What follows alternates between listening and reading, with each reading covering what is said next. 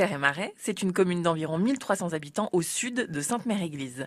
Alcide Fosset, ancien combattant, nous en explique les origines. J'étais sur une ferme depuis 1965 à Saint-Georges-de-Bon. Et Saint-Georges, ça fait partie de la commune de Terre-et-Marais, c'est ça? Commune de Terre-et-Marais maintenant, oui. Je suis arrivé en 1965, j'ai exploité une ferme, la joinnerie, euh, dont mon fils maintenant euh, a pris ma succession en l'année 2000. Votre fils a repris le flambeau euh, pour votre retraite. C'est lui qui travaille maintenant à la ferme. Est-ce que vous pouvez me, me, parler de cette commune de Terre et Marais? C'est d'abord Saint-Georges-de-Bon.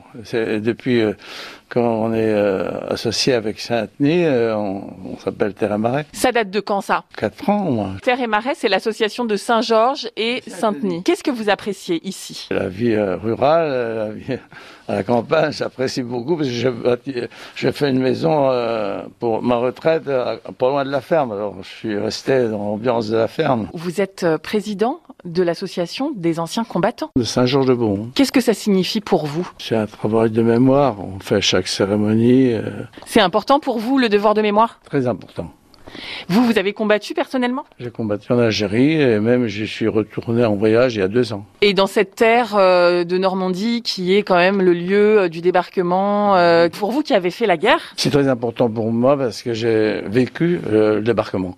Je me rappelle que c'était aujourd'hui, j'avais 7 ans. Et, et pour moi, j'ai encore assisté aux cérémonies du 40 ans et tout, toutes les cérémonies patriotiques pour commémorer cette cette fin de guerre vraiment qui a été très triste pour nous parce que mon père a fait cinq ans et demi de prisonnier. On était trois dans la famille euh, avec notre maman, on restait sur une ferme tout pendant presque six ans.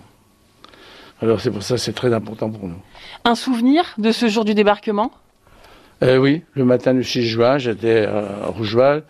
Et il y avait peut-être une dizaine de parachutistes qui étaient tombés autour de la ferme. Euh, il était aligné sur le trottoir de la ferme et il était soigné par les Allemands et il, avait, en tombant de parachute, il s'était fracturé des bras et des pieds. C'est pour ça que je me souviens comme aujourd'hui le matin du 6 juin. Le devoir de mémoire avec Alcide Fosset, ancien combattant, qui sera au rendez-vous des commémorations historiques.